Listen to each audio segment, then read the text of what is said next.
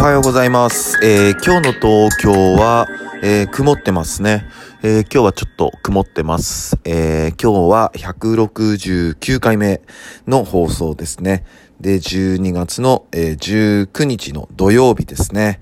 はい、おはようございます。曇ってんなうん、なんか雨も降りそうですね。なんかね、えっと、昨日、一昨日か、一昨日とその前の日とか、うん、すごく寒くて、ね、あのー高速道路の雪の、雪でね、あの、止まってて、あれ大変そうですよね。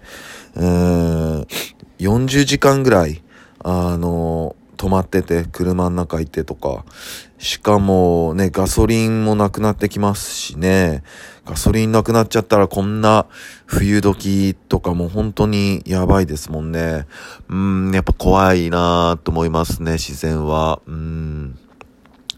で、今日は、えーっと、この間の放送で、えーはやぶさ2の話をしたと思うんですけども、えーまあ、そのはやぶさ2が、えー小惑星のそのリュウグウから、まあ、サンプルの砂を持ち帰ったんですよね。うん。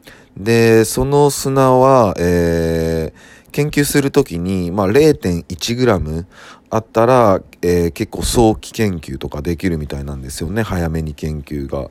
で、蓋を開けてみたら、えーっと、0.1g どころか、5.4g ぐらいあって、でも研究者の方々も万々歳みたいですね。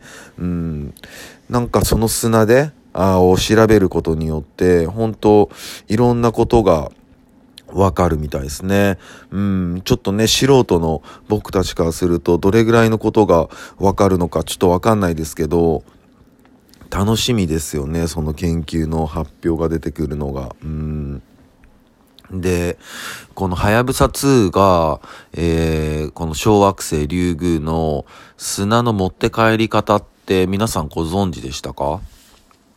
と、これは、はやぶさ2が、えー人工的に、えーその、小惑星リュウグウに金属をぶつけて、えークレーターをね、人工のクレーターをちょっとずつ作ってってたみたいです。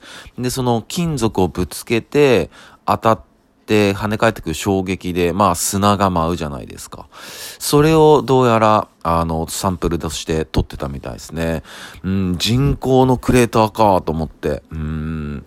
となると、月にある人、あの、クレーターとかも、あれ、人工なのかなとか思っちゃいますよね。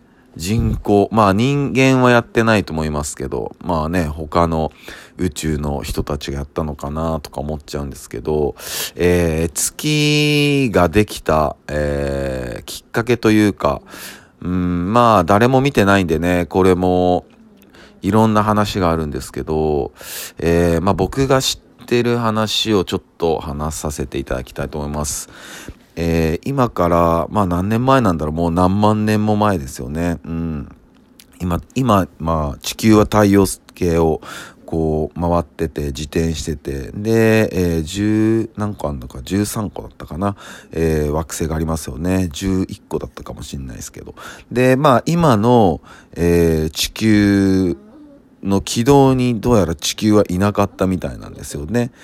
で、そこに、えーまあ小惑星がこう引力に引っ張られて入ってきたと。うん。で、その時にちょうど地球とぶつかって、その衝撃で、えー地球はまず今の軌道に乗ったと。バーンってぶつかって。でそのぶつかった衝撃で、えーまあいろんな土とか、もういろんなものが、なんていうのかな、もう舞い上がりますよね。舞い上がって、それが、えー宇宙の回転に入って、ぐるーって、ぐるーってなって、それが月になったっていう、うん、っていう説があるんですよね。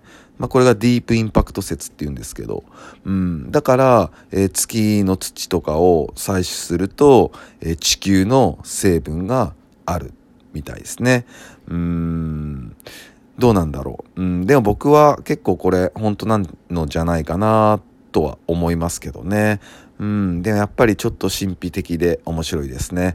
えー、そんな感じです。それでは皆さん今日も一日いい日でありますように、忍びシャス。